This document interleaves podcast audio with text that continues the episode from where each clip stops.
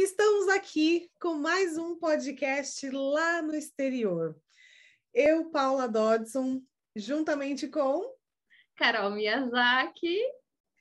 E, e, vamos trazer o que hoje, Carol? A gente vai falar sobre o processo da gente ir para o exterior, né? E a separação que muitas vezes acontece da nossa família, coisas que a gente vive nessa separação, nesse ir para o exterior e marcas que podem ficar dentro da gente, né? A gente já estava conversando um pouco sobre o que, que a gente ia trazer, e aí, por sincronicidade do universo, a gente começou a falar sobre essas questões, né, mano? Sim, quando, quando uh, já existe uma estrutura familiar, né, que exatamente não era o meu caso, mas era o caso, enfim, passei por isso dentro da, do, do, da minha família, né, de que já tem uma estrutura familiar e aí parte dessa estrutura vai para o exterior e parte fica, e aí, como que é a leitura disso para quem vai e para quem fica, né? Acho que muita gente pode se reconhecer nisso. Com você foi assim, Carol, de você, né, do, da sua família, como foi né, aí a, na, num primeiro momento? Que eu sei que teve dois momentos a sua ida para o exterior, né? Num primeiro momento teve a família junto, mas às vezes vocês foram juntos, vocês foram separados. Conta um pouquinho para a gente aí, que acho que muita gente pode se reconhecer nessa história, né? Sim, é, eu estava falando para a Mana que eu sempre escutei falar do Japão, desde quando eu me conheço por gente, via programas e tal. Então, assim, desde que eu me lembro, eu ouvia falar do Japão, até via meu pai falando com a minha avó, até a, a religião, por mais que a gente é católico, toda vez que a gente ia para casa da minha avó, a gente fazia o, a, a, cultuava o, o Botoxan, que é o oratório budista dos antepassados. Então, assim, essa, essa presença nipônica sempre esteve muito presente na minha vida. E até meu pai conversa com a minha avó em japonês, e aí mistura um pouco de português. E quando o meu pai, é, quando a minha mãe ficou grávida de mim, eu tenho um irmão mais velho e um irmão mais novo. Quando a minha mãe estava grávida de mim, meu pai queria vir para o Japão. Então, isso foi até antes de eu nascer. Essa, essa história é muito antes de eu nascer. Ele queria vir para cá, que isso foi em 1990, e aí eu nasci. Só que nessa época era bem difícil as famílias virem todas juntas, porque foi a primeira, a gente fala, a primeira leva dos decassegues voltando, né, para suas raízes de origem. Então, as famílias precisavam se separar, né? E aí muitas muitas pessoas vieram, os primeiros maridos e as esposas ficaram, e ou quando era mulher, né, que era descendente, o marido não viera, é, vinha primeiro as esposas e os maridos ficavam. Aí meu pai, ele nessa época ele quis vir, só que como eu tinha acabado de nascer e meu pai não quis deixar a gente no Brasil, ele pegou e falou assim: "Eu vou ficar". E aí a gente ficou no Brasil, a gente não veio, mas estava tipo já meio até onde eu sei, já tinha organizado algumas coisas para ver se dava para ver, só que meu pai acabou desistindo. E esse sonho do meu pai vir para o Japão sempre foi algo muito presente. Ele falava que aqui era um país melhor para se viver, que era um, um lugar melhor para criar gente, né? As, é, as, pessoas eram diferentes, né? Muito tudo muito correto. Ele sempre falava, ah, o Japão é muito mais correto, muito mais seguro. Então ele sempre comparava o Brasil com, com, o, Japão, com o Japão, né? E ele falava, ah, eu não quero que eu quero dar algo melhor para vocês e eu sonho em voltar para lá em voltar. Olha que interessante, eu falo, falei voltar, mas ele nunca morou aqui. Aí ir para lá. E aí, é, em 2002, quando eu tinha mais ou menos 10, 12 anos, a minha mãe, a minha mãe foi descobriu que a gente estava com, que ela estava com câncer. A gente estava vindo para cá, os documentos já estavam tudo pronto para a gente vir, tudo certinho. E meu pai falou assim: vamos fazer um check-up de exame todo mundo para a gente ir para o Japão, que a gente não sabe como vai ser, então vamos fazer um check-up. E aí todo mundo fez um check-up e a minha mãe é, descobriu que ela estava com um nódulo no, no, seio. E ela foi fazer mais exames e tudo pronto, documento tudo pronto. E aí meu pai ficou um pouco assim, ela ficou um pouco assim. E, e eu lembro até que um médico falou para minha mãe, ah, deve ser um nódulo benigno, né? Não, não é nada. Só que a minha mãe ficou com alguma, alguma coisa. Ela falou assim, deixa eu ir e ver o que, que é mesmo, que a gente está para ir para o Japão, vamos ver o que, que é. E aí ela foi, eu, eu lembro que ela foi em outro médico, fez uma biópsia e aí descobriu que ela já estava com câncer. E aí a gente ficou no, no Brasil. E a gente já estava tipo pronto, preparado para vir e tipo mudou de uma hora para outra com o diagnóstico da minha mãe. E aí eu percebi que isso tipo, foi um, grande assim, uma grande dor também para o meu pai, porque ele queria muito vir, mas sabia que o tratamento era melhor no Brasil e a gente ficou no Brasil. Minha mãe ficou fazendo quimioterapia mais de um ano, precisou fazer cirurgia. E aí, graças a Deus, ela se curou, tá bem hoje. E depois de um tempo, depois que a minha mãe ficou bem e tal, a gente veio pela primeira vez todo mundo junto em 2005, mais ou menos. Eu tava com 15 anos. Eu tava aí para ir para o primeiro colegial.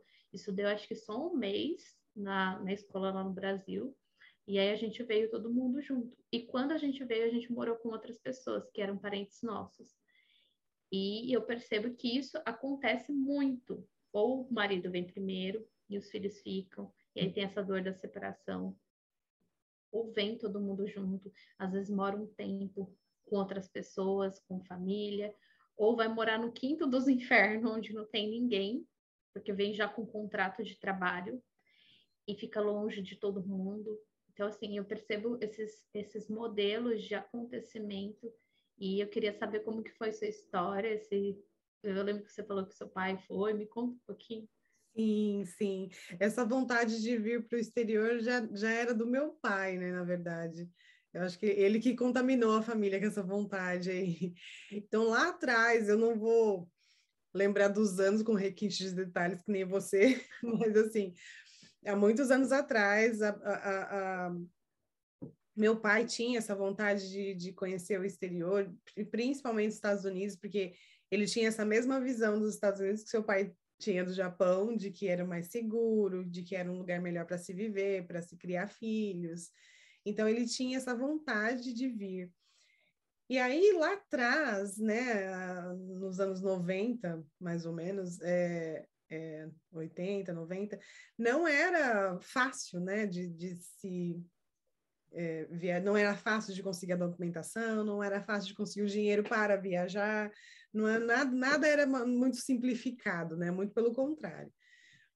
E aí teve essa decisão do meu pai vir primeiro, né? Então, meu pai veio, passou um tempo aqui nos Estados Unidos, há muitos anos atrás. E aí essa essa separação, né? Esse ele lá e a gente, ele aqui, na verdade, e a gente lá no Brasil, eu percebo que foi dolorido, assim, porque a comunicação não era como hoje, que você pega um telefone e abre um, um, um, aplicativo e fala com a pessoa por vídeo, por telefone, a hora que você quiser, né? A gente mal tinha telefone em casa, eu lembro de vezes que a gente ia no orelhão falar com meu pai. Então, era, foi uma foi um, uma fase bem, bem com a sensação de de abandono mesmo, né? Porque a gente, criança, e mesmo adulto, né, quando não tem é, muita clareza da situação, ou, ou que aquilo não foi pela vontade dele, né? Minha mãe não, não tinha essa, essa mesma vontade que, como meu pai, né? Então, o processo que o, o, a forma como a gente sentiu isso foi um pouco de abandono dele, né, dele do outro lado do mundo, né? Que, com, com pouco contato. Então foi uma, acho que muita gente passa por isso, né, de deixar os filhos lá e vir a mulher e o marido trabalharem aqui, o casal trabalharem, deixar os filhos com alguém de confiança e depois, só depois de muito tempo, né, buscar essas crianças. Isso, isso tudo vai mexendo com a cabeça da criança, né? Vai mexendo com a cabeça, vai mexendo com as estruturas, às vezes até dos pais também, né? Porque é uma, é uma separação dolorosa aí, né? De qualquer forma, eu vejo como uma separação dolorosa. Necessária às vezes, né, para um objetivo maior lá na frente, mas que se não for bem processado, vira uma, um, um, sofrimento maior depois, né? E não há dinheiro, todo dinheiro que você ganha tem que usar com um psicólogo depois, por exemplo, né? Se, se isso não for bem estruturado, precisa, precisa, acaba acarretando sofrimentos maiores aí. Verdade. E, e a gente, muitas pessoas podem estar escutando, é, quando forem escutar esse podcast, né? escutar e, e se ver né, nessas, nessas situações. E às vezes acende alguma coisa, caramba, eu senti né, essa dor. E, e não e aí podem perceber que muitas coisas que vivem hoje têm como base essa primeira informação dessa separação, né? Você falou do da, da conversa, né, de que vocês iam no orelhão. É, eu lembro que quando eu era bem bem pequena, não tinha ninguém aqui no Japão ainda. É, de, de parente sanguíneo, eu falo, mas tem uma tia, um tio meu que eu falo tio, tio, mas eles não são tios, são tios de consideração, eles são amigos dos meus pais, de muitos anos, quando os meus pais eram novinhos, e eles estão no Japão, tipo, eu acho que há 30 e poucos anos, há muito tempo. E eu lembro que eles mandavam presentes para gente, é, fora as coisas que eu já contei, né, aqui, que eu já estava imersa, né, nesse mundo nipônico, a gente recebia presentes dessa, desse meu tio e da minha tia, que é a tia Lourdes e o tio Odacir, ele, a gente recebia presentes deles e cartas. E eu lembro que a minha mãe ligava às vezes no orelhão, né? Ou a minha tia ligava para minha mãe do orelhão e falava muito rápido, porque era cartão e comia muito rápido e era bem caro comprar o cartão. E nessa época, às vezes, a gente ia no orelhão para esperar a ligação. Então, assim, é, é muito, era muito diferente. Eu lembro que a minha mãe, quando a minha mãe mandava carta e ela chegava a carta no Brasil dela, já tinha muita coisa para falar. E aí eu lembro que a gente cheirava o papel, porque tudo era muito diferente, né? E, e aí a gente percebe como que para quem viveu como você, né? Porque eu não vivi essa, essa separação dos meus pais, mas eu lembro da minha tia, né? De estar aqui e a gente lá conversando e, e é, tinha essa essa demora para conversar e essa rapidez quando falava, né? É, quanto que pode doer essa, essa separação, né? Você quer falar, quer contar tanta, tantas novidades, mas imagine que você tinha que é, fazer um compilado e, e, tipo, filtrar o que, que você queria falar para seu pai, não? Sim, porque aí tinha a minha mãe, tinha minhas outras irmãs, então era um oi, tudo bem, tchau. E, e eu, você falou de carta, de fato, a gente escrevia carta, a gente recebia cartões postais do meu pai. E foi um, um período curto, assim, de seis meses a um ano, mas isso já foi o suficiente para causar essa lacuna. E também eu me lembro, eu era bem novinha, mas eu me lembro de perceber a dor da minha mãe de não ter certeza. Será que volta? Será que não volta? Será que vai me largar aqui com essas crianças? Ou será que né? Não que isso, que isso fosse uma dúvida é, pautada numa verdade aí, mas fica a dúvida, né? Ele foi, né? Então a minha mãe também muito provavelmente sentiu essa dor da, do abandono e ficou e gerou uma insegurança nela também, né? E muito provavelmente isso, isso afeta as mulheres também e homens, né? Quando tem que se separar dos seus cônjuges, enfim. E, e isso né, é uma informação que permeia, né, de insegurança, de, de, de medo. Vai dar certo ou não, né? Como que vai ser. Sim. Que no, no, imagino naquela época, até hoje, não é, é, é muito mais fácil, né? Lógico, a gente ir para o Brasil e, e, ou ir para o exterior para morar, mas mesmo assim não é algo que a gente fala, ah, eu vou ali e já volto, né? Aí imagino naquela época que era tudo muito novo, né? Não tinha tanta informação como tem hoje. Hoje em dia a gente tem youtuber, tem, tem Google, tem grupos, tem tanta coisa que a gente pode, né? Já está inserido antes mesmo de chegar lá né? Já conheci tanta coisa. E naquela época era tipo assim, entrar no, na escuridão mesmo. Quanta coragem precisou para o seu pai, Sim. né? Sim. Ir para o exterior. Verdade, verdade. Quanta coragem, quanto, quanto desbravamento, né? De vir sem falar uma gota de inglês, né? Sem saber de fato o que ia encontrar aqui, mas veio na tentativa para poder proporcionar uma vida melhor para a família, né? Ele acreditava nesse sonho e, e, e ele persistiu, né? E veio, não deu certo. Deu, deu pelo tempo que ele viveu a experiência, pelo menos, né? E aí, mas ele voltou e ainda voltou com, com, essa, com esse amor pelos Estados Unidos aí, né? E aí acabou contaminando minha irmã, minha irmã mais velha que veio primeiro. E, E aí, por fim, eu acabei vindo também. Mas percebe que esse, esse, essa vontade de, de ir para o exterior já, já, já, já rondava aí o, o, meu sistema e a minha família, né? O meu, a minha educação desde pequena, e muito provavelmente você também. Sim, é que eu escutava minha, a minha avó falando com meu pai, meu pai falando do Japão, minha tia mandando coisa e falando, minha mãe falando com a minha tia, né? Que é a tia, tia Lourdes. E, e, a minha mãe tem um contato, também é muito amiga com a irmã dela, que é a, a Má, e o Sussumo, a Mático e o Sussumo, que estão no Brasil, que é a, irmã, a Mático é a irmã da tia, a irmã da tia Lourdes. Então, desde criança, assim, com, as primas também, dali da parte do meu pai, tudo muito inserido, né, da coisa do Japão. Então, quando meu pai falava do Japão, a gente ficava, nossa! Ou quando recebia alguma coisa, né, do Japão, nem que seja uma caneta de 1,99, a gente, nossa, é do Japão! né, a gente se deslumbra, né, que é de fora, mais quando a gente criança, né, recebia chocolatinha, que é tudo muito muito, eles são muito ricos em detalhes os japoneses. Então, até os docinhos, assim, é bem, bem trabalhadinho, sabe? Bem, parece umas, alguns parecem uns origami, de tão bonitinho que é.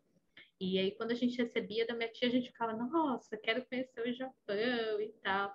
E aí, quando a gente veio para cá, que a gente veio de fato, e a gente já era mais, mais velha, eu estava com 15 anos, foi dolorido para a gente, não pela separação do, do, do, dos meus pais, porque a gente veio todo mundo junto, mas sim pelos amigos e também porque eu já estava, eu e minha irmã grande, né, e, já tinha tantos amigos no Brasil, já estava entrando, eu estava entrando no colegial, minha irmã já estava no terceiro ano do colegial, então eu já estava tipo a minha irmã nem queria muito vir, e eu, eu fiquei meio assim, ah, eu quero conhecer, porque eu sempre ouvi falar, mas fiquei triste também, porque eu já tinha um monte de amigo. Então, houve essa, essa dor de separação. Caramba, lá não tem meu amigo, só tem minhas primas. Né? Tinha duas primas aqui, e não tinha tanto contato que a gente morava é, em Sorocaba, a maior parte, a gente morou a maior parte da minha vida em Sorocaba, e um pouco antes de vir para o Japão, a gente ficou um ano só em Rio Preto. Então, a gente tinha contato, assim, de final de ano, por mais que a gente se ama, se gosta, mas não, tinha aquele contato de estar todo dia, que nem os meus amigos e tal. Então, foi bem difícil para a gente isso. E aí, eu estava falando para a Mano quanto que eu vejo que há muitas histórias parecidas com a nossa, né, Mana? Para quem, quem já veio para cá, é, e o pai veio primeiro, ficou muito tempo no Brasil, aí veio para cá, também morou com outras pessoas que nem eu, e os meus pais, meus irmãos, só que morou com, com a mãe somente, o pai estava em outro lugar, né? E demorou para morar todo mundo junto. E quanto que isso fica de marca dentro do nosso sistema? E eu posso até falar um pouco assim também da história até do meu marido. Os pais deles vieram. Primeiro veio a mãe, depois veio o pai, e ele ficou um tempinho no Brasil, mas logo ele veio. E ele era criança também. Essa dor da separação abre, abre um espaço dentro da gente que remete às vezes a abandono, a rejeição, por mais que a gente não tenha consciência, por mais que a gente saiba que eles nos amam, né? Sim. Sim, porque criança, principalmente criança, né, não sabe, é, não tem estrutura emocional ainda para distinguir, para entender, para racionalizar e conversar com esse emocional, né? É simplesmente sente, né? E aí é difícil mesmo para assimilar e para preencher essa lacuna que abre, né? De alguma forma, é, é difícil, né? É, acho que a minha não, não, não se prolongou aí para um sofrimento, porque meu pai acabou voltando, e aí a, a família acabou se unindo de novo, e aí é, claro, né, que provavelmente tinha resquícios disso em algum momento, em algum, em algum bloco de tratamento tratei disso lá para trás, mas é, de alguma forma acho que o estrago foi menor, né? É, essa eu fui afetada numa proporção menor. Mas eu sei que tem pessoas que, que realmente é difícil, passam anos né, longe com os pais separados ou ou com pai e mãe fora trabalhando e para suprir, né, é, é, com dinheiro, com educação, com alimento, mas mesmo assim, quando a gente é criança, o que a gente quer mesmo é nossos pais pertinho da gente, né? Sim, verdade. E muitas, muitas histórias que eu já escutei aqui, é, e não é algo que é incomum, é, mesmo quando as crianças estão com os pais, passam muito tempo trabalhando, e aí as crianças ficam muito sozinhas. Então, acaba sentindo essa, essa solidão, né? Esse, esse vazio. E aí, quando a gente cresce, e a gente aqui não está julgando se é certo, se é errado, se é feio, se não é. É o processo, é a história de cada um, né? Tem propósitos maiores, né? Que nem a gente estava trazendo dos nossos pais de quererem dar algo melhor e tantas outras coisas, conscientes ou não. Só que isso fica, querendo ou não, isso fica dentro de nós, né? É, o que a gente está querendo trazer aqui é, é, separações, seja elas quais forem, causam dor, né? Abre-se lacunas que, que são preenchidas de algumas emoções que vão afetar a gente, desequilibrar a gente de alguma forma, mas que existem é, ferramentas para tratar isso, né? Existem aí algumas é, informações mais saudáveis que a gente pode preencher essas lacunas de alguma forma. Né? Não precisa ser na base do sofrimento sempre, né? A gente pode cuidar dessas feridas que se abriram de alguma forma, né, né, Carol? Que isso é possível, né? Se abriu a ferida, tudo que acontece é, tem um propósito, né? O pai, ter, meu pai, por exemplo, ter, ido, ter vindo morar nos Estados Unidos enquanto a gente tava, estávamos todos no Brasil, teve um propósito. O, né, o pai da Carol ter, ter essa vontade de ir para o Japão e ter ter influenciado a, a vontade da, do, dos filhos, da família, da mãe, ter uma dificuldade de ir no começo, mas em algum momento acabaram indo todos, e aí em algum momento teve que voltar, tudo tem um propósito, né?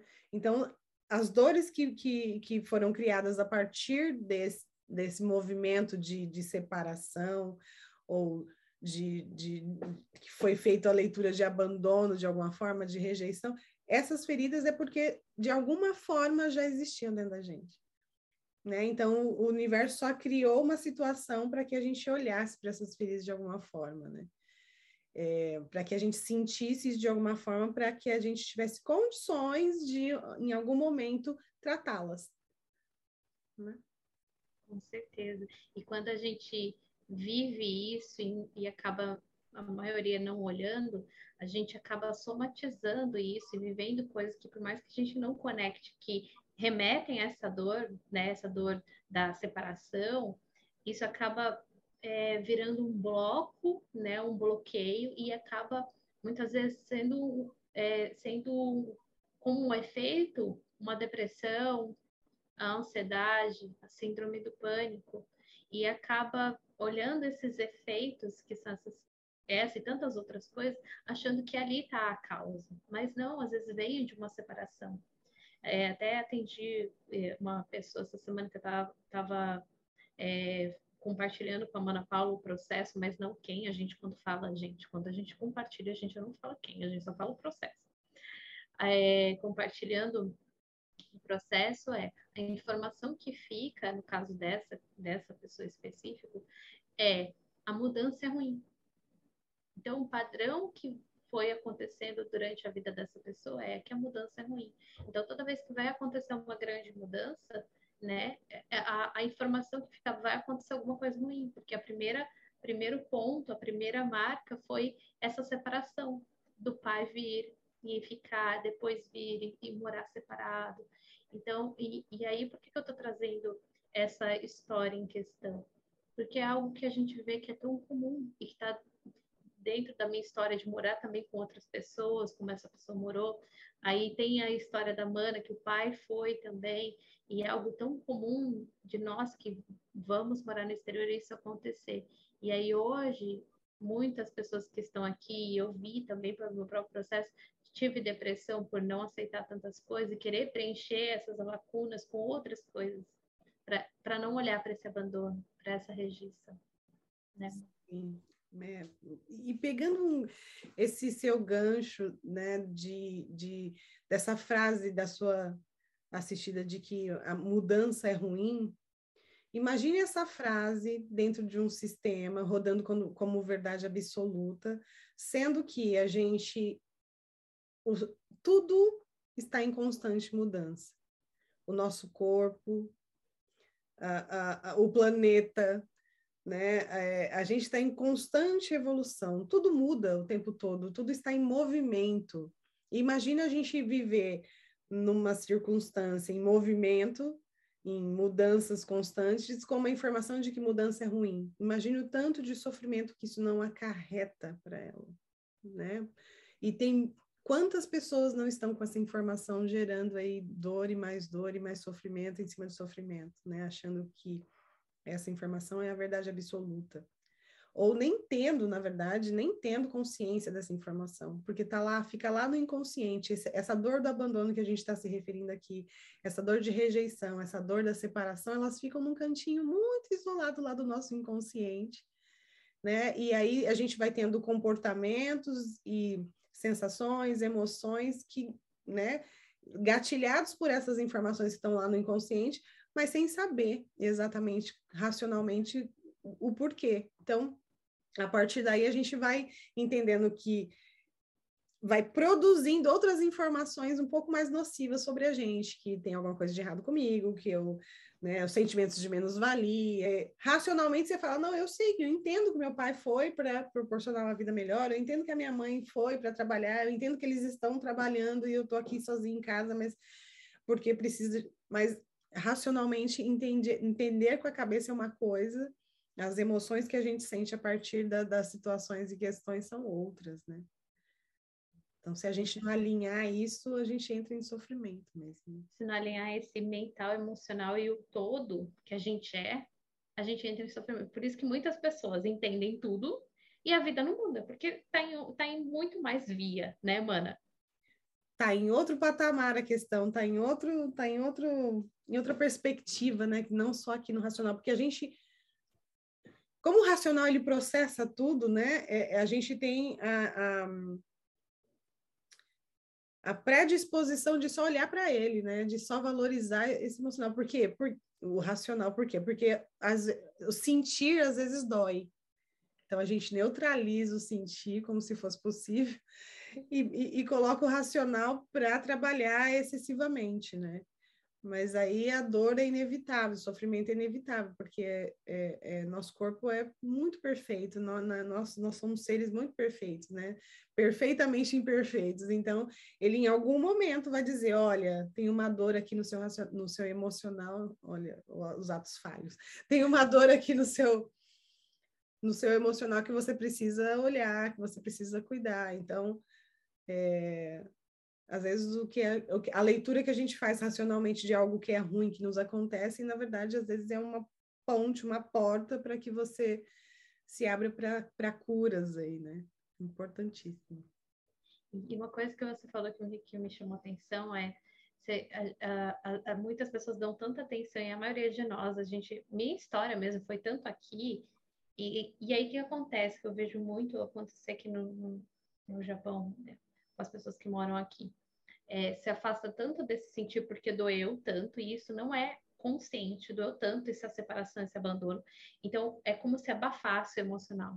E aí ficar só prestando atenção aqui. E aí não consegue entrar em contato, porque, que nem você falou, dói muito. Então, não entra em contato.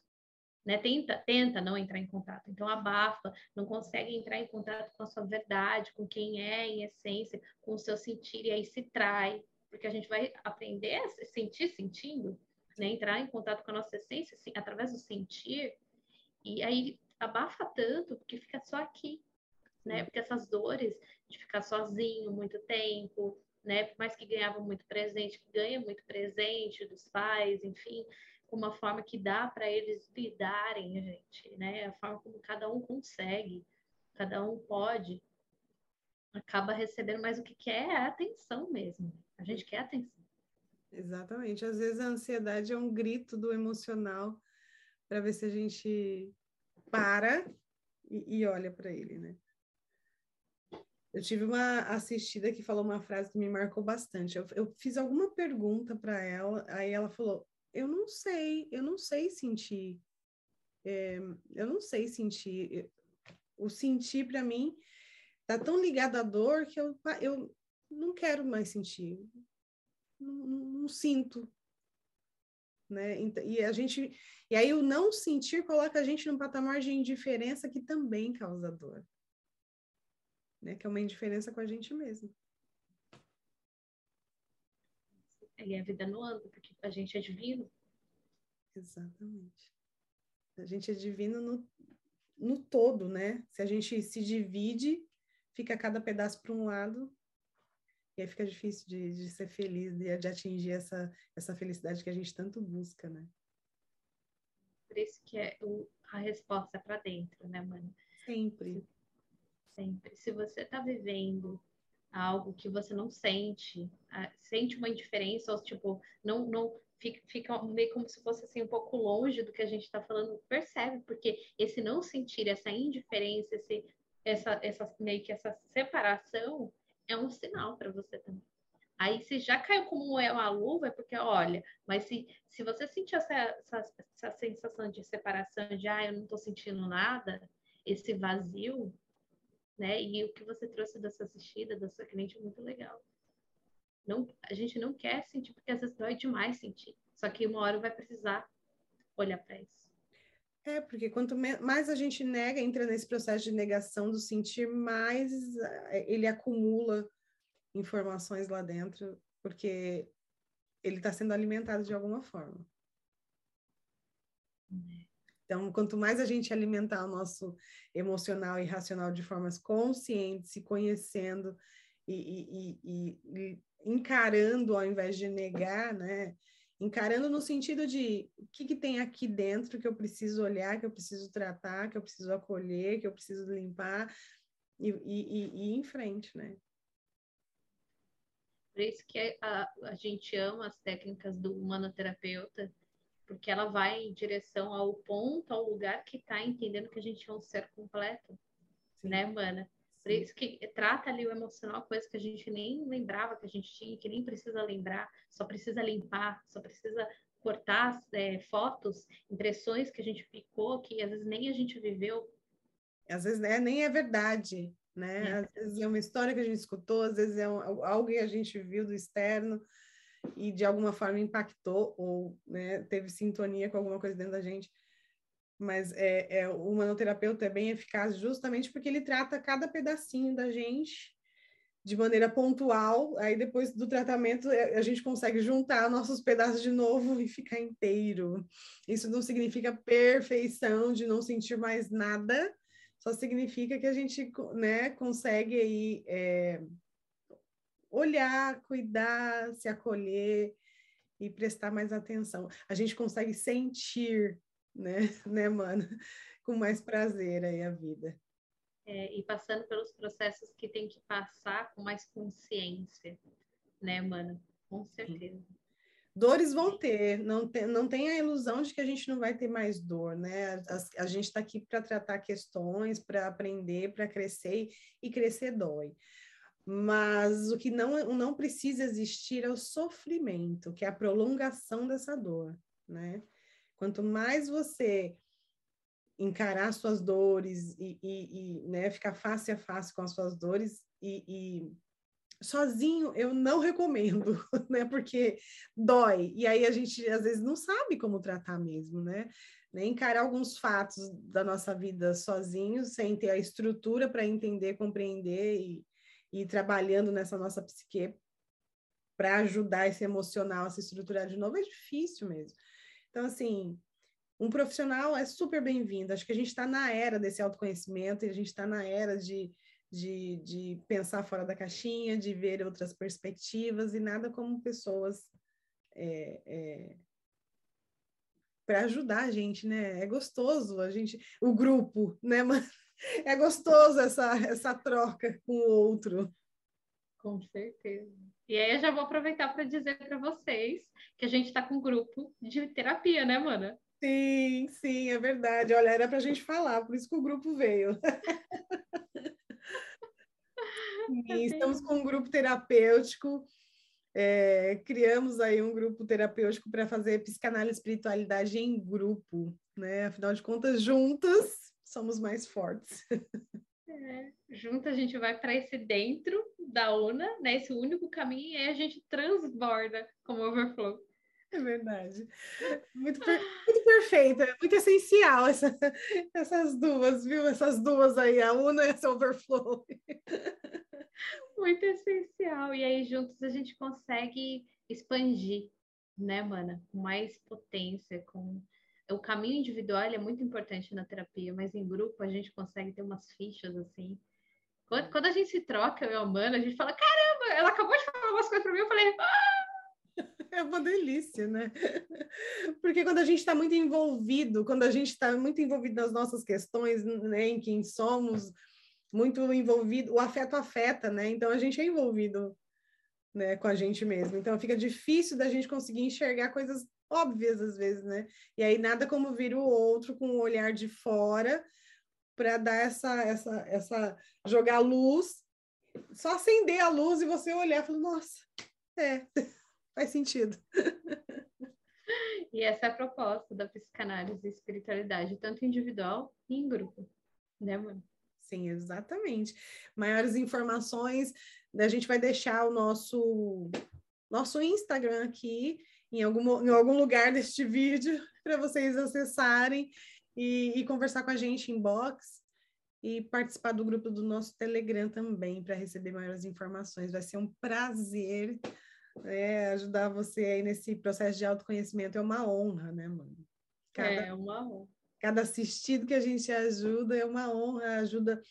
Essa ajuda é, é, é mútua, né? É uma troca, né? Quando a gente ajuda o outro a enxergar alguma coisa, a gente ajuda a gente também, não tenho a menor dúvida disso. Com certeza. É isso, gente. Esperamos que vocês tenham gostado do nosso podcast. Verdade. Deixe os seus comentários, faça essa troca com a gente. A gente vai adorar interagir com vocês. É isso, gente. Um grande beijo. Comente, manda para o pessoal entre em contato com a gente, que a gente está à disposição. Se fez sentido para vocês, olhem para isso. Às vezes é o momento de você olhar. Não é à toa que fez sentido, ou se você sentiu essa sensação, é porque fez sentido de alguma forma. Exatamente. E a gente se vê terça-feira que vem no próximo podcast.